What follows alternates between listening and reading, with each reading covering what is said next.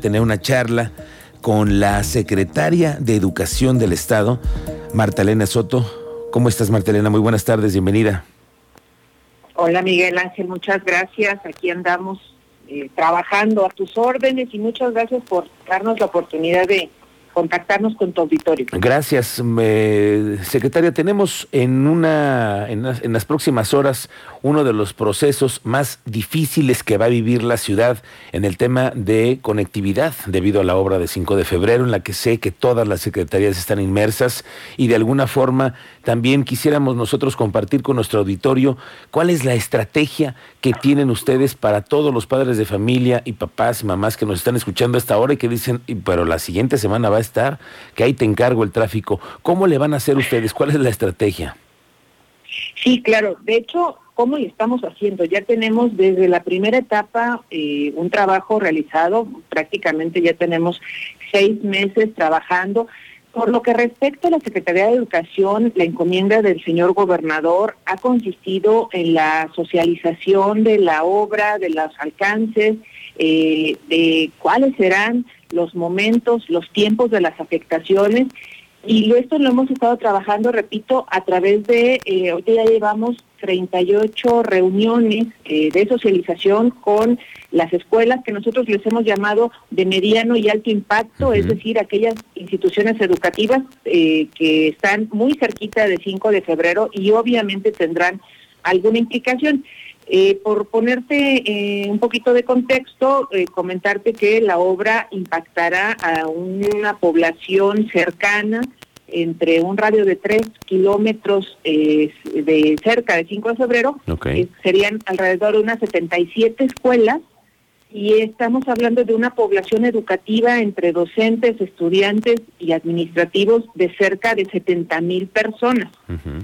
Eh, hay 11 escuelas de alto impacto que están prácticamente entre una y dos cuadras cerca de 5 de febrero, eh, que tienen una población mayoritaria que son 43.246 y las otras 60 de mediano impacto, pero evidentemente tendrán alguna relación con, con 5 de febrero. Entonces, insisto, tenemos ya 38 reuniones, hemos tenido eh, reuniones, en estas reuniones ¿Qué es lo que hacemos? Socializamos la, información, eh, acercamos, por supuesto, a los operadores, a, las secretarías operadoras de la, de la obra, eh, particularmente eh, obras públicas, por supuesto, desarrollo social, que es el encargado general de llevar este mensaje, la Secretaría de Movilidad del municipio de Querétaro, el Queretano del Transporte, la CEA y por supuesto UCEBEC. Y, y esta es, esta es la, esta es la, la, primer, la primera etapa, ¿no? La socialización. Eh, por otro lado, también eh, también está, hicimos un grupo que ha sido muy, muy exitoso, un grupo de WhatsApp donde se van integrando todas las instituciones educativas que así lo requieran. Eh, y en particular estas 77, bueno, ya están dentro de este grupo de WhatsApp y se les está pasando en tiempo real la información que se va generando de esta Secretaría de Obras Públicas respecto de cómo está al, al momento. Por ejemplo, en esta primera etapa, eh, Obras Públicas ha estado emitiendo dos eh, infografías, una en la mañana y otra en la tarde, donde nos refiere cómo está en los diferentes puntos 5 eh, de febrero respecto del tráfico. Esto se está participando las instituciones para, eh, para que tengan conocimiento en tiempo real. También decirte, Miguel Ángel, por el tamaño eh, de, de, los implicados en el tema educativo, estamos hablando, repito, de casi 70 mil personas que tendrán una afectación directa. Eh, el nivel de atención que estamos teniendo lo pretendemos lo más cercano posible. Por un lado, la socialización de la obra, el tema del, del WhatsApp y también una atención por sectores en específico. Obviamente las escuelas de educación pública, este, de educación básica, es decir, de secundaria para abajo, si me permites decirlo de esa manera, están siendo atendidas a través de la UCEBEC. En el caso de las escuelas de educación privada, están siendo atendidas por la Dirección de Educación de la Secretaría, de manera que estamos tratando de agotar estos, estos dos derroteos. También comentarte que por el tamaño, por ejemplo, de las instituciones, bueno, hay reuniones muy específicas con instituciones por el nivel de afectación en razón del número de estudiantes o porque están pues, prácticamente sobre 5 de febrero. Recordemos que hay tres instituciones de educación superior que están pues literal sobre sobre 5 de febrero y ahí la atención ha sido debo decírtelo eh, de manera incluso personalizada. Ok, ahora, Secretaría, para los papás y mamás que nos están escuchando, ¿cuál es la tolerancia que van a tener las escuelas para el tema de la obra que va a llevar unos meses? Claro, ya que lo ha estado eh, manifestando a través de, de su titular y quiero ser muy puntual en que son las escuelas de educación pública, de educación básica, es decir, las escuelas de UCB, las que tendrán un lapso de 35 minutos de tolerancia para su llegada, tanto en el turno matutino como en el vespertino.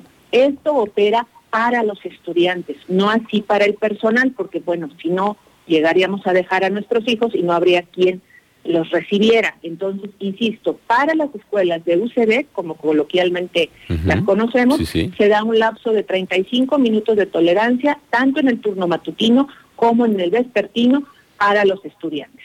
En el caso de las escuelas particulares, aquí nosotros generamos más bien recomendaciones. Ellos pueden trabajar algunas alternativas que incluso se han estado comentando en las diferentes reuniones que te, que te refiero.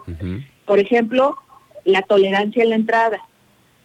Pueden adoptar la estrategia de UCD o no ellos lo determinan. Lo único que les pedimos a las escuelas de educación privada es que las modificaciones que hagan lo, las hagan del conocimiento de la Dirección de Educación. Otra cosa que también nosotros sugerimos y que no es posible en las escuelas públicas porque tenemos doble, turno, es a lo mejor el escalonamiento de horarios. Ellos, la mayoría de las escuelas privadas tienen un solo turno. Ellos pudieran entrar a lo mejor en otro momento, de manera que eh, el tráfico no estuviera en horas en horas pico, ¿no? modificar el horario de entrada, ¿no? Exacto, exacto. Y pero todo esto es a criterio de las propias escuelas en por supuesto, conjunción con su, eh, sus padres de familia y sus comunidades escolares. Ahora, secretaria, ¿en alguno de los casos han pensado ustedes o se ha determinado que por la complejidad, digamos, por la logística, alguna de las escuelas mejor sea por la vía virtual en unos meses o no? La verdad es que algo que nos ha enseñado la primera etapa es que eh, el tema de las obras eh, nos tiene sorpresas momento a momento. De manera que al día de hoy nosotros la determinación es nos seguimos en clases presenciales, pero eh, sí abiertos a la posibilidad de que en caso de que la la propia construcción en algunos momentos, como sucedió en la primera etapa, recordemos que eh, estuvieron haciendo tramos de 50 metros. Eso hacía que a lo mejor una determinación de entrar más tarde o, más temprano eh, eh, tuviera que ver con días, con, solamente algunos dos o tres días y no así toda la jornada que duró la primera etapa. En resumen, lo que decimos es eh, que vamos a clases presenciales, nos costó mucho eh, el tema de la pandemia y no queremos regresarnos, pero también reconocemos, bueno, la imposibilidad física que pudiera suceder, pero esto, la sugerencia es estarlo resolviendo en el momento eh, con la colaboración de los padres de familia. Por eso es súper importante la socialización para que estemos todos informados momento a momento y tomemos eh, decisiones más que a priori, pertinentes en tiempo, en lugar y en espacio. Claro, sí, tomar tiempo antes de llegar a la escuela. Esa es la realidad que tenemos que ir pensando todos a partir de la siguiente semana como una nueva estrategia en casa siempre. Oiga, secretaria, antes de que se vaya, una última cosa. Eh, recientemente hemos escuchado la vandalización de planteles educativos que hoy ya las cifras me dicen cada fin de semana están sucediendo. El mismo coordinador de la UCBC hoy lo, volvió a reiterar de la necesidad de que se fortalezcan tal vez eh, rutas de mayor seguridad para las escuelas. ¿Qué ustedes están viendo en el panorama? ¿Siguen siendo vandalizadas? Eh, ¿Se siguen robando las escuelas en Querétaro? Sí, lamentablemente es, es un hecho eh, es un hecho real, es un hecho que no podemos negarlo o voltear la, la cara. Eh, lo cierto es que, digo, la parte operativa eh, y la parte de los datos yo se lo dejo a, nuestro titular de la UCB. Efectivamente, los datos que reporta pues tienen que ver con los que a su vez ellos por obligación legal tienen que presentar eh, la denuncia ante la fiscalía y esto, bueno, pues esos son los datos.